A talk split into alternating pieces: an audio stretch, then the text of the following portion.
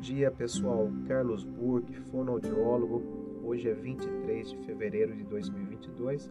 Mais um telefone pra, para vocês, correto? Anualmente, no dia 27 de fevereiro no Brasil, é comemorado o Dia do Livro Didático.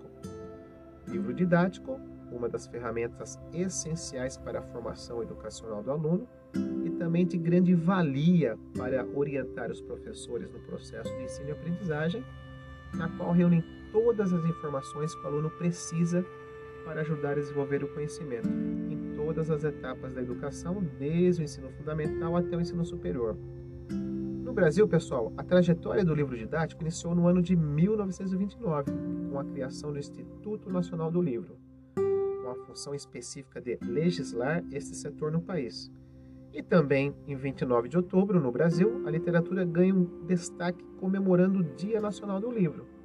Alunos das redes públicas de ensino de todo o território brasileiro recebem os livros pelo Programa Nacional do Livro Didático desde o ano de 1985.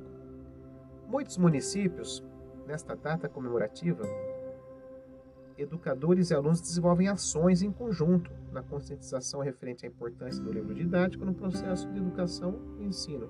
Eles fazem marcadores de livros com os alunos, capas protetoras reforçando a ideia de preservar o livro com o objetivo de ser reaproveitado para outros alunos e estudantes que virão no futuro. E tem uma ação muito bacana, pessoal. Eles fazem a promoção de uma redação sobre a importância do livro didático para o processo educativo. Agora, um dado muito preocupante para os senhores pais. A Pesquisa Nacional de Saúde do Escolar, feito pelo IBGE em 2015, revelou que a maioria dos pais ou responsáveis não acompanham adequadamente o desenvolvimento educacional dos filhos na faixa etária de 13 a 17 anos. Fica para reflexão, senhores pais.